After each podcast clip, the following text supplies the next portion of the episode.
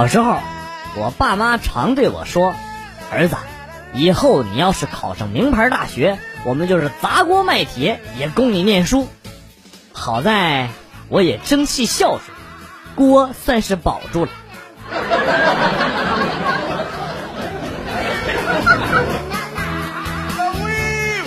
小时候有一次和爸爸妈妈、爷爷奶奶一起吃晚饭，我突然想起了学校听到的一个问题，于是呢就问我爸：“如果妈妈和奶奶一起掉进水里边的，你先救谁呀？” 温馨和谐的气氛瞬间就诡异的安静了下来。老爸反应反应很快啊，很快啊，立刻怒吼了一声：“我救你妈！吃饭都堵不住你的嘴！”一时间，我竟然没听明白他到底是在答复我，还是在骂我。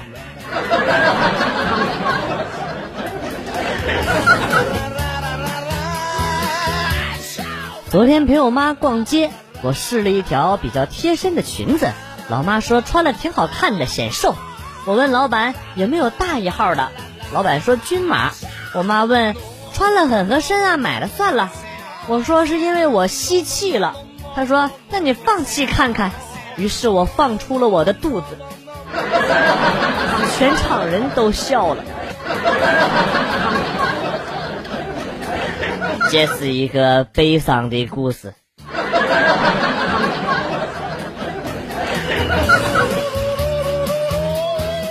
结婚后，媳妇儿收走了我的工资卡，每个月只给我一百块钱零花钱，这点钱不够用啊！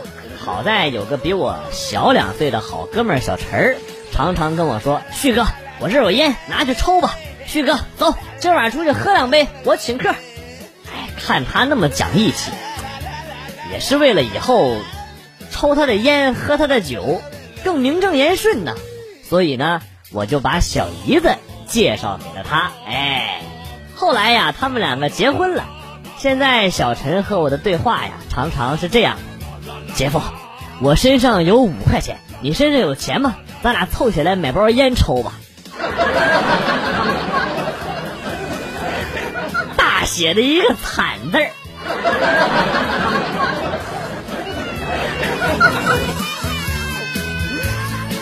去吃早餐，前面排着两个打扮很时尚的美女。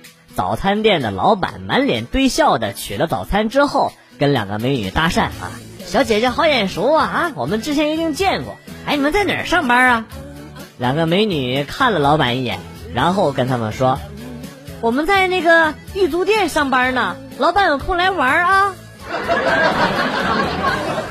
我看老板娘看老板那个眼神儿，我觉得我明天早上应该是看不到这老板了，好像是要废了。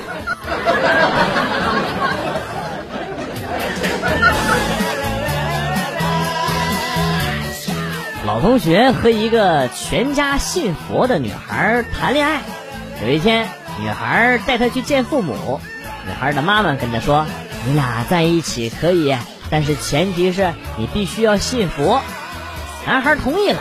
过了一段时间，妈妈问女孩：“你俩处到哪一步了？”女孩说：“黄了。”妈妈问：“怎么黄了呢？”女孩气愤地说：“。”这人信大发了，出家当和尚去了。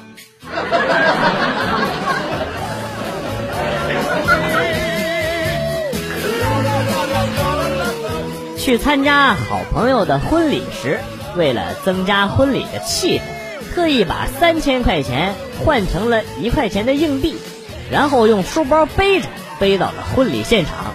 害怕不好装，还自己带了一红盆儿。当三千枚硬币倒出来的时候，大爷、大爷们都看蒙圈了，不知道怎么记录，最后直接写了一盆。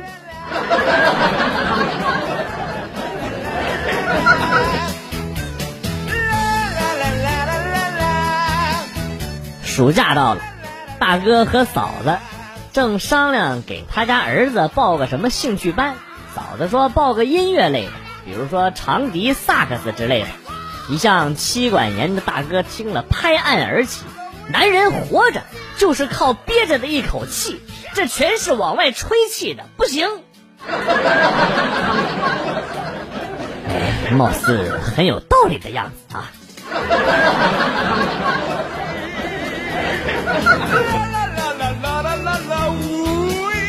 去公园玩，到了一座全是猴子的小山前，我想喂猴子，于是呢，在小卖部买了一包花生。老板嘱咐我把花生收好，千万别让猴子看到，不然的话会来抢。于是呢，我就把这个花生啊收进了裤子口袋里。猴子们一眼就看到了裤子口袋露出的一点点花生的包装袋，只见二三十只猴子冲我。奔来，在众目睽睽之下，扒下了我的裤子，抢走了花生。我就穿着三角裤，愣了很久。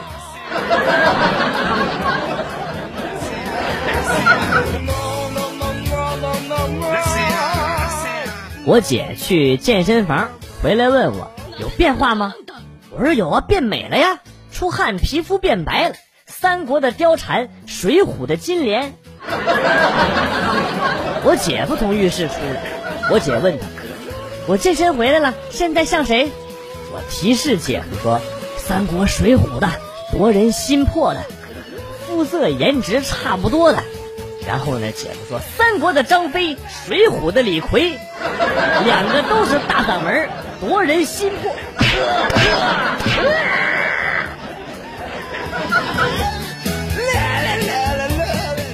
在公园里，看见一群小学生玩玻璃球，于是童心大起，问他们：“我能不能和你们一起玩啊？”其中一个小学生看了看我说：“妈妈说了，不能和傻子一起玩。”我尼玛！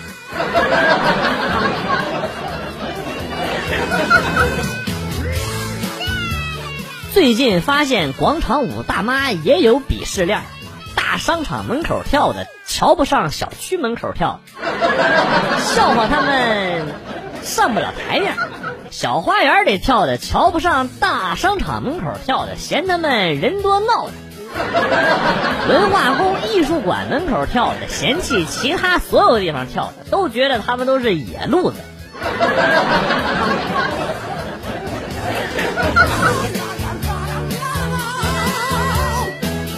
男朋友盯着一个迎面过来的漂亮姑娘使劲看，一直到他的头都转了一百八十度了，都不能再转了。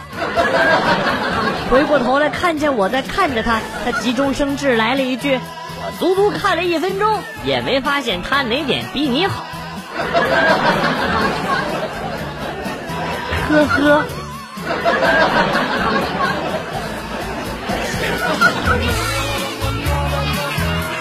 煮面之前，这个有点不够吧？煮完之后，好像煮太多了。吃的时候，应该能吃完。吃完之后，啊，撑死了，难受啊！为什么人类总是重复相同的错误呢？